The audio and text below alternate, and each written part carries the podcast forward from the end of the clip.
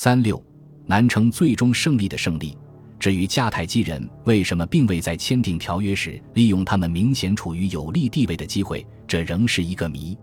谜底可能是这样的：事实上，与阿加托克里斯的战争已使迦太基处于财政破产的边缘。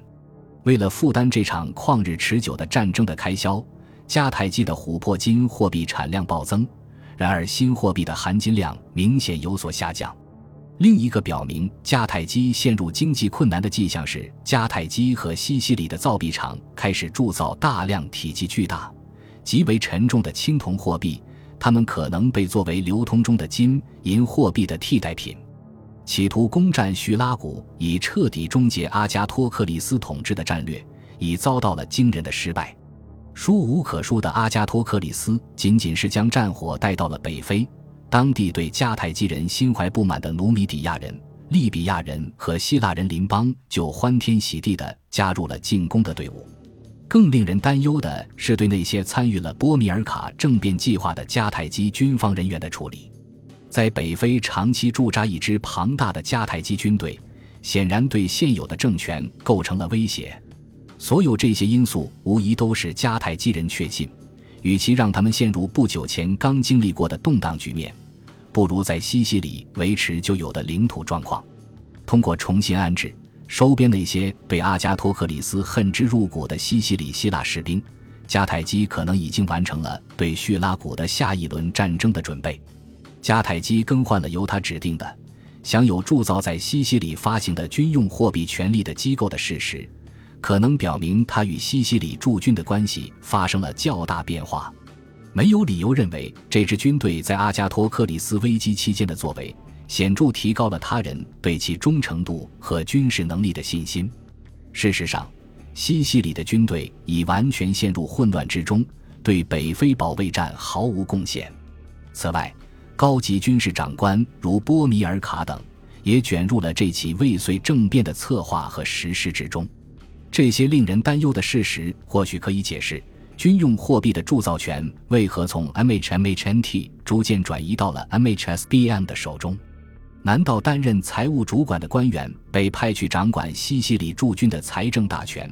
是为了使迦太基当局的权威得以重建？毕竟，雇佣军士兵往往只会忠于那些付给他们军饷的人。引人注目的是。所有迦太基军用货币均在公元前三世纪的头一个十年停产了，支付给军人们的可能是如今在迦太基铸造的琥珀金制的希克尔。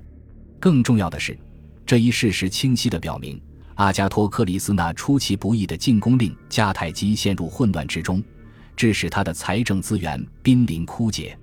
事实上，迦太基与阿加托克里斯之间并未爆发新的战争。显然，他并未从近来在北非所蒙受的耻辱中受挫。公元前三百零六年，阿加托克里斯自行称王，而后将他的注意力转向北方的意大利半岛。他试图在那里建立一个或许可以与迦太基人的权威相抗衡的新帝国。然而，他的亚德里亚海南意大利帝国之梦。以及与埃及君主托勒密和其他几位希腊统治者建立一个大同盟的希望一并破碎了。一种可怕的、最有可能是口腔癌的疾病，不仅最终夺走了他对迦太基人的野心，也夺去了他的生命。最具讽刺意味的是，由于这场病剥夺了他动弹和说话的能力，这个拥有三寸不烂之舌并因此变得声名狼藉的人，据说是在殡葬用的柴堆上被活活烧死的。在最终战胜了自己最为顽固的敌人的这场对决中，迦太基人展现了自己的坚韧与智慧。二十多年来，他们在经历了未遂的政变、军事上的惨痛失利、利比亚人和努米底亚人的叛乱、阿加托克里斯的入侵以及对迦太基本城的围攻之后，顽强地坚持了下来。然而，尽管阿加托克里斯自命不凡，但他并不是亚历山大。所谓的地中海西部强权在战胜由他造成的威胁时所遭遇的重重困难，表明该强权在面对资源更丰富、更为顽强的对手时，可能要经历更艰难的战争。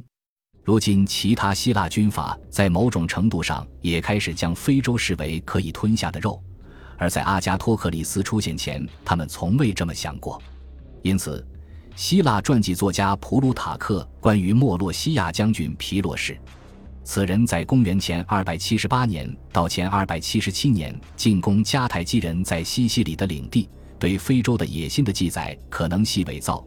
但这一记载或许真实的反映了时人的看法。既然当年偷偷溜出叙拉古，带着几艘船渡海而来的阿加托克里斯就差点占领了他们。那谁还会将触手可及的利比亚或迦太基拱手相让？